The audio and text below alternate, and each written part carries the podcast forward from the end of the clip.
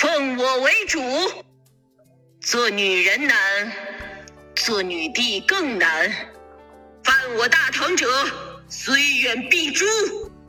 普天之下，莫非王土。踩到朕的裙子了，朕偶尔也想任性一把。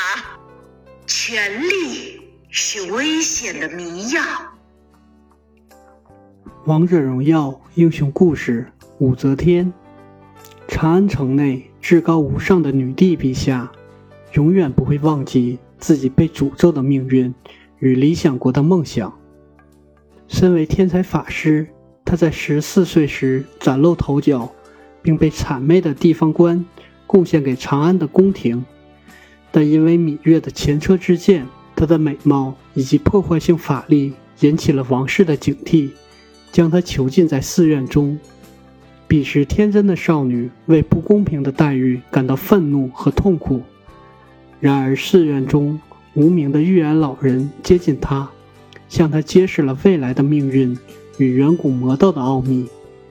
武则天。很快被前所未有的知识吸引，老人要求她发誓运用力量和地位对抗魔种，因他预知自己时日无多，需要扶持一个傀儡来防止魔种卷土重来。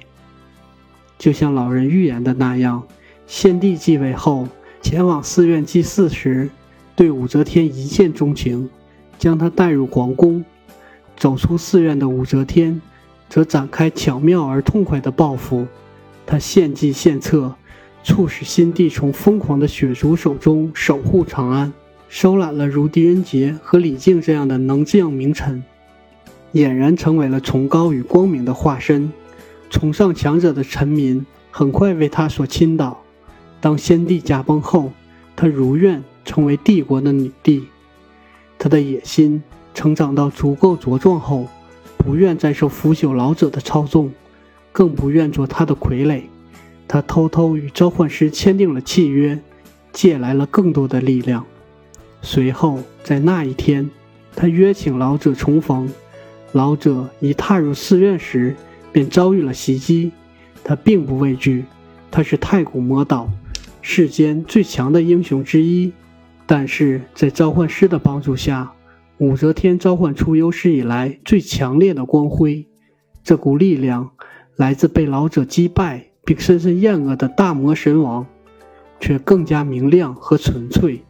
魔神王已死，他的理想依然借助召唤师之手，在人间王者中流转。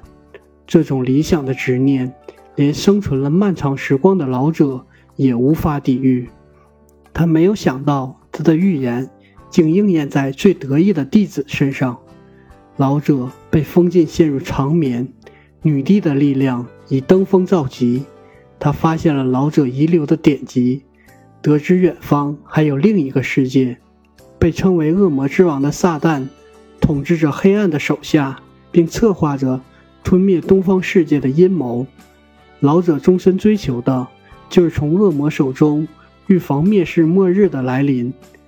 女帝露出轻蔑的笑容。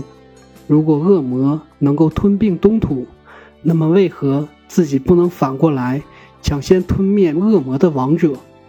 所有的王者都应该被他踩在脚下，向他朝拜，无论他们是人是魔。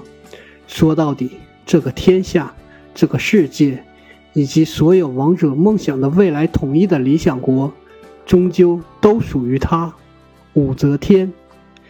别低头，皇冠会掉；别流泪，女王会笑。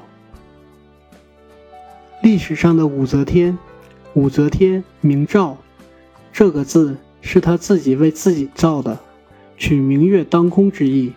中国上的女主不少，但称帝当皇帝的只有她一个。武则天最初是唐太宗的才人，后与太宗的儿子李治相恋。李治登基后，封为昭仪，进一步被封为皇后。高宗多病，武则天临朝听政，宫中并称二圣。高宗死后，几经折腾，先后废掉两个儿子。武则天剪除了忠于李唐的朝中势力，改国号为周，自立为帝，武则天虽然任用酷吏，鼓励告密，杀了不少朝臣，但为政还算清明。在他当政期间，国民强盛，民众安泰。临死因传位问题无法解决，最终把天下又还给了李家。